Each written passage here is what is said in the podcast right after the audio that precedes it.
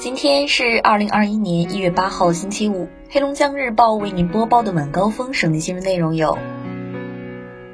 七号上午，省委书记、省人大常委会主任张庆伟主持召开市县疫情防控视频会议，研究部署疫情防控有关工作。他强调，要深入贯彻落实党中央关于疫情防控的决策部署，以国务院联防联控机制专项督查为契机，进一步压紧压实四方责任，全面排查风险隐患。强化突发疫情应急处置，切实抓好常态化疫情防控，持续巩固疫情防控和经济社会发展成果，确保广大人民群众度过一个健康、安详、和谐、快乐的春节。七号，一列崭新的复兴号高寒动车组列车呼啸驶过京哈高铁北京至承德段四座新建高铁站，这是该型号列车首次上线试跑，也预示着京哈高铁进入全线开通倒计时。京哈高铁北京至承德段开通运营后，京哈高铁将实现全线贯通，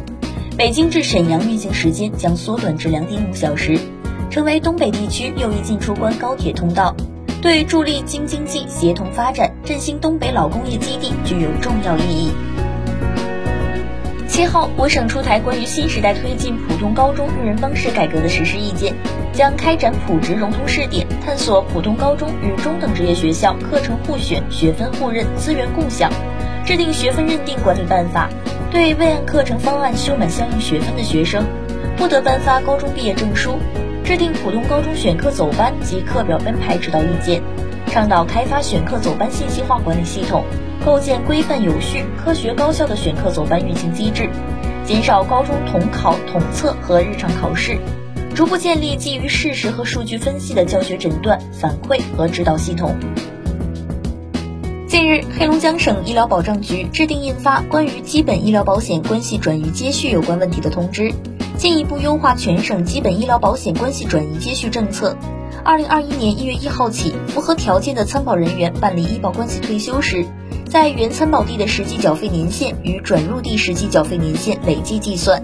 为各类急需紧缺人才到我省干事创业提供了更加宽松的政策条件。国家邮政局日前印发通知，公布六十个二零二零年快递服务现代农业金牌项目，哈尔滨大米以业务量第四名入选。记者从中国铁路哈尔滨局集团有限公司获悉。二零二零年，经满洲里口岸站进出境中欧班列达三千五百四十八列，三十二万四千三百一十标箱，与二零一九年相比，分别增长百分之三十五点一、百分之三十七点六。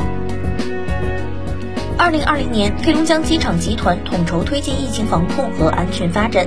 全省机场共实现运输飞行起降十三万八千两百六十一架次，完成旅客吞吐量一千六百四十五万人次。完成货邮吞吐量十一点五六万吨。随着断卡行动的展开，金融机构对个人账户的管理力度正在不断加大。近期，建设银行、中信银行、邮储银行等多家银行纷纷发布公告，将对异常账户进行清理。一些长期没有交易并且没有资金的睡眠账户，以及同一客户名下的超量账户，都将被银行注销。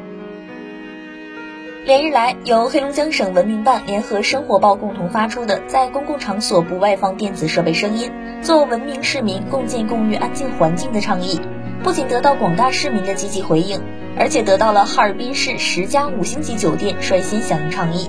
下载手机不外放宣传海报，并在其酒店大堂点走屏幕上进行循环宣传播放。白酒股午后跳水，酒鬼酒、贵州茅台、洋河股份、五粮液、山西汾酒等头部白酒股跳水。贵州茅台午后跌超百分之三，古井贡酒跌百分之五，山西汾酒、洋河股份、金世元跟跌。